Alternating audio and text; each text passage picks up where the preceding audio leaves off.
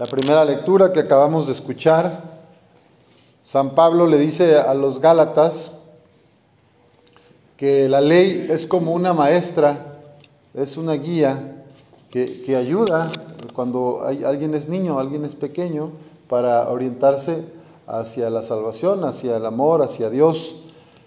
Pero la ley solamente por sí misma, sin fe en Jesucristo, o sea, el cumplir por cumplir, pero sin fe, puede apresarnos, nos aprisiona y, no, y finalmente eh, pues nos hace creer que podemos ganar la salvación por, con obras. ¿verdad? Entonces dice San Pablo, es la fe en Jesucristo, la fe que se nos ha revelado, la que salva.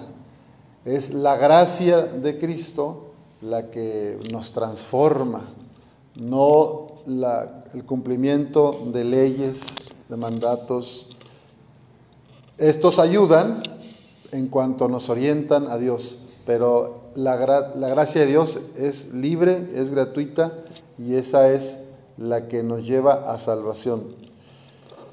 En el Evangelio vemos a un, una mujer que cuando Jesús le hablaba a la multitud, pues le grita desde lejos, bienaventurado el vientre que te llevó o el seno donde te gestaste, ¿verdad? Y bienaventurados los pechos o los, eh, los senos que te criaron, ¿verdad? Eh, es un piropo grande a, la Madre de Dios, a, a, María, que ayer celebrábamos en su advocación a, a, Nuestra Señora del Rosario, porque aquella mujer pues reconocía en Jesús esta salvación, esta plenitud, entonces dijo, pues bienaventurada la que lo tuvo, la que lo trajo al mundo, la que lo, lo crió. Y Jesús le responde, dichosas todavía más, dichosos todavía más, los que escuchan la palabra de Dios y la cumplen.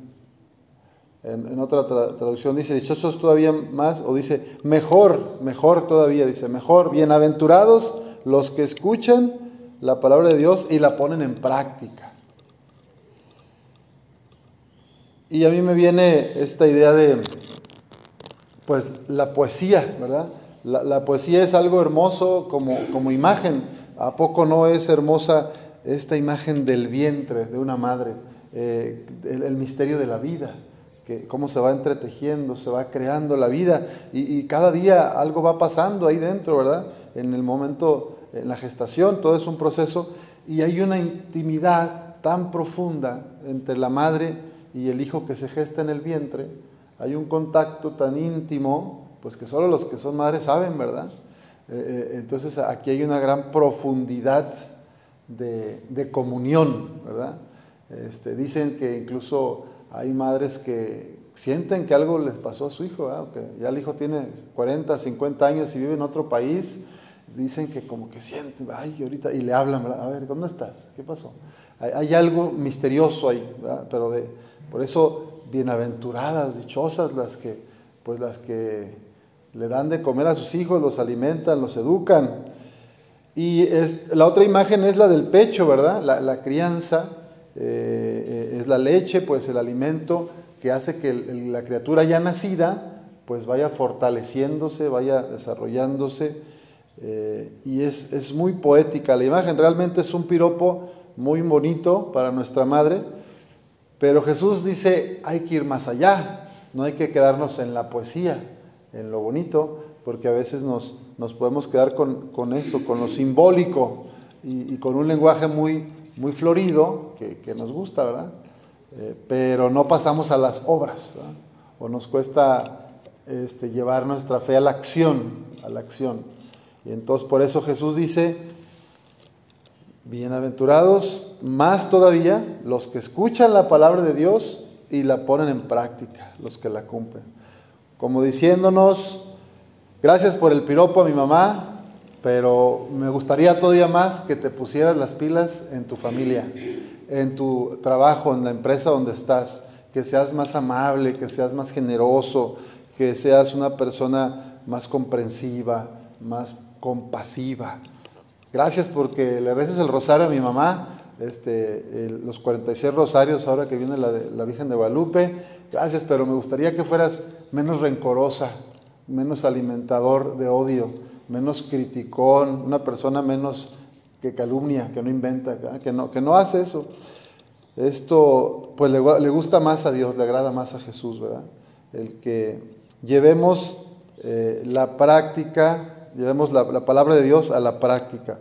¿Y qué se necesita? ¿Cómo podemos ser más coherentes? Pues dicen por ahí, menos plática y más trabajo, ¿verdad? Este, menos plática me refiero a promesas, ¿verdad? porque como nuestros políticos en todo el mundo ahora prometen y prometen con mucha poesía en sus discursos, vamos a bajar la luz, vamos a bajar el costo de la gasolina y vamos a bajar el, acceso, el problema del seguro social, todos van a tener ahora acceso a la salud digna, etc. Son promesas. Y en la práctica, el pueblo está o igual o peor. Pues a, ver, que no nos pase así a nosotros con Cristo, ¿verdad? Que le hagamos promesas cada rato, te prometo Jesús que ahora sí ya voy a ayunar y, te prometo que ahora sí ya no voy a maltratar a mi prójimo, te prometo que ya no me voy a, acordar de aquella ofensa y que todavía odio a, esta persona, pues prometa y otra vez al ratito nos acordamos y ahí estamos, ¿verdad? Encendidos en, rencor o en un sentimiento negativo. Pues pidamos al Señor que nos abra el corazón para poder pasar de, la fe en, la razón a la fe en la práctica, o de la fe en el corazón, que es importante, pero que pasemos a, la acción, a, ser bienaventurados porque encarnamos el Evangelio, no porque me lo sé de memoria, sino porque lo encarnamos. Eso es lo que le da más gloria a Dios. Que nuestra Madre Santísima nos ayude en este intento. Amén.